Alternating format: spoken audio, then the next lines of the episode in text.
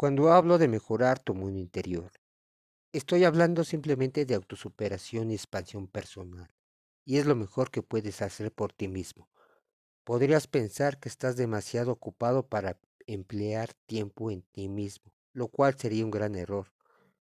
Mira, cuando has dedicado tiempo a forjarte un carácter fuerte, imbuido de disciplina, vigor, poder y optimismo, puedes tenerlo todo y hacer todo lo que quieras en tu mundo exterior.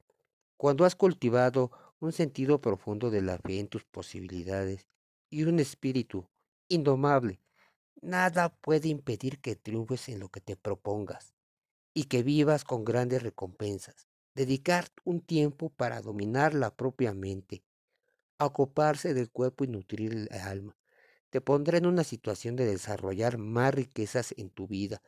Es como dijo Picteto hace muchos años. Ningún hombre es libre sino dueño de sí mismo.